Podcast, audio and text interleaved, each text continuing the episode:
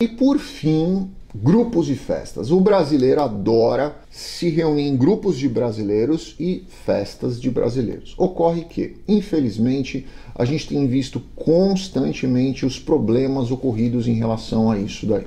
Eu realmente não entendo, porque quando eu decidi sair do Brasil, eu tinha consciência de, primeiro, que eu precisaria ter responsabilidade de criar meu filho sozinho. Segundo, eu tinha consciência de que dependeria 100% de mim, de que eu teria que abrir mão de muitas coisas, muitas coisas mesmo. Minha vida no Brasil não era ruim, não, pelo contrário. Minha vida no Brasil, eu diria que era até às vezes melhor do que eu da vida que eu levo hoje nos Estados Unidos, tá? Ou de qualquer tempo que eu vivi nos Estados Unidos. Então minha vida não era ruim. Eu tinha, tem, continuo, graças a Deus, com um reconhecimento profissional que na, quando estava no Brasil eu tinha muito mais condição de prospectar minha carreira do que eu tenho fora do Brasil, por uma série de razões. Mas foi uma escolha que eu fiz. É, eu ganharia algumas coisas e eu teria que abrir mão de outras coisas. Eu teria que trabalhar muito mais, eu teria que me doar muito mais, eu teria que me expor muito mais e pagar o preço disso, porque foi uma escolha que eu fiz, né? Em razão de uma série de, de outras situações, inclusive e principalmente do meu filho. Mas eu sabia que eu não ia poder chegar nos Estados Unidos e simplesmente me envolver com festas, noitadas, diversão, porque não seria isso. Isso não é da cultura americana. Isso é de cultura latina, mas não da cultura americana. O americano sabe, ele é muito, ele é muito, muito regradinho.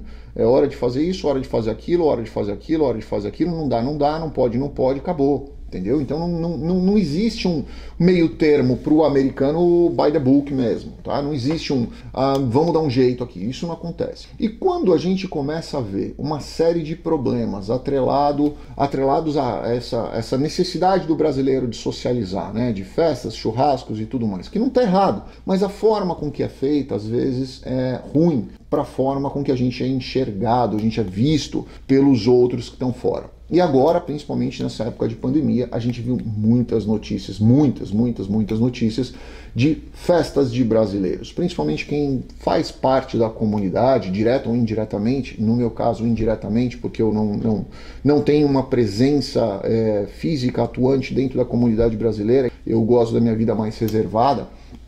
É, a gente vê notícias todos os dias em jornais brasileiros, em, em Facebook de, de, de notícia brasileira, em pessoas que postam, de brasileiros literalmente quebrando a lei, porque querem fazer festas. Então faz dentro de casa e vai lá a polícia e fecha a casa e prende.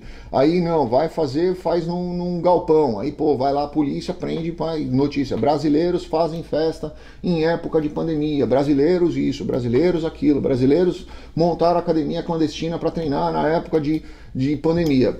Isso para a comunidade brasileira fora, dentro do Brasil, isso é normal, as pessoas sabem que isso acontece mesmo e vai acontecer. Mas fora, as regras são as regras daquele país, daquela comunidade, daquela sociedade.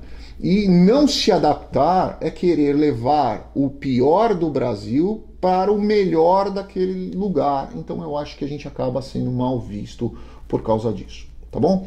Bom, esses são os pontos que nessa conversa nós trouxemos, queria trazer aqui para vocês. Deixa o seu comentário, o que, que você acha. Se você pensa sair do Brasil, será que você já tem essa consciência? Será que você já, já conversou sobre isso com a sua família? Você já você está disposto a pagar o preço, né? De, de se livrar de algumas coisas, abrir mão de algumas coisas. Às vezes algumas coisas até que são bacanas para você. Você está disposto a pagar esse preço para morar fora do Brasil? Deixe seu comentário. Grande abraço, fiquem com Deus. Obrigado.